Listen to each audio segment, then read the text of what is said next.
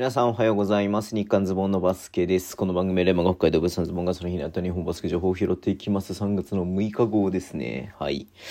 やね、ちょっといろいろ忙しくてですね、YouTube やってないですけど、明日ね、えっ、ー、と、7日から YouTube またね、再開しようと思ってますのでよろしくお願いします。はい。まあね、リーグが、えっ、と、B1 がね、再開ということで、えー、バイビーかけるということで、かつね、まあ、その契約が3月の13日までがね、え最終日ということなので、まあ、ここに向けてね、まあ、いろいろとチームから発表がありました。まずね、名古屋ダイヤモンドドルフィンズなんですけれどもね、ヘルニアで離脱していたウンドゥールがね、やっぱまだちょっと復帰の見込みがないということなので、えっ、ー、と、とですね、NBA で僕が数えると66試合かな、えっ、とね、出場経験があるアラン・ウィリアムズさんね、契約締結ということですね。まあ、正式な契約はメディカルチェック後ということなんで、まあ、まだもしかしたら日本に入ってきてないのかなというふうにね、思いますけれども、うん、はい。えっ、と、まあ、どちらかというと、なんかこう、ゴリゴリインサイド2メーター何センチ ?3 センチなんでね、そんな大きくないんですけれども、120キロあって、結構ね、映像を見ると体の厚みがあるんで、なんか、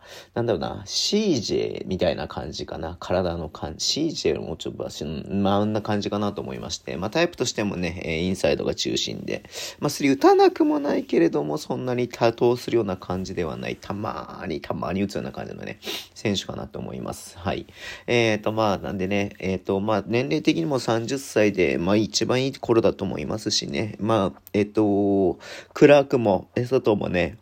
まあ、プレイエリアが広い選手ではありますので、まあ、リバウンドとかね、ディフェンスでしっかりハッスルできる、こう、インサイド寄りの選手っていうのはね、かなり、えー、バランスというか、相性いいんじゃないのかなと思いますので、ちょっとね、この後期待したいなというふうに思っております。で、いろいろ動いたところで言うと、えー、まあ、これもね、事前に分かっていたことではありますけれども、新潟がね、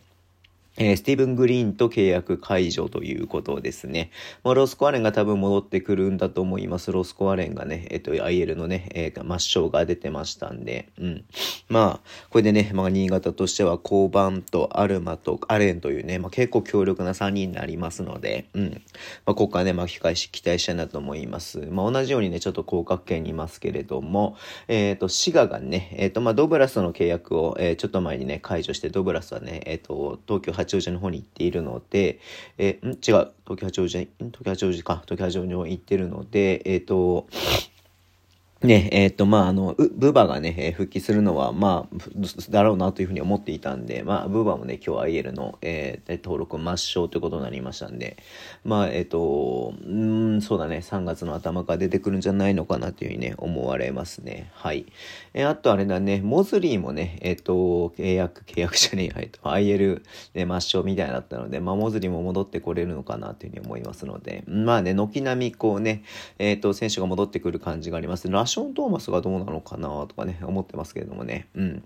はい。えっ、ー、と、まあ、そんな感じで、まあ、ちょっといよいよね、また再開で、まあ、ここからが残り、まあ、大体のチームが22試合、えー、渋谷とね、群馬が24試合っていうなってるのでね、まあ、ここからちょっとほんと最終盤、えっ、ー、とね、どうなっていくのかに、まず、えー、まずじゃね、約2ヶ月にね、わたる攻防になりますけれども、ちょっと楽しみだなというふうに思っております。はい。そんな感じでね、終わりにしたいと思います。Twitter のメージを発信します。ぜひフォローお願いします。YouTube 毎日やってます。ラジオトークのアプリで聞いてる方とボタンを押してください。では今日もお付き合いいただきありがとうございます。それでは、いってらっしゃい。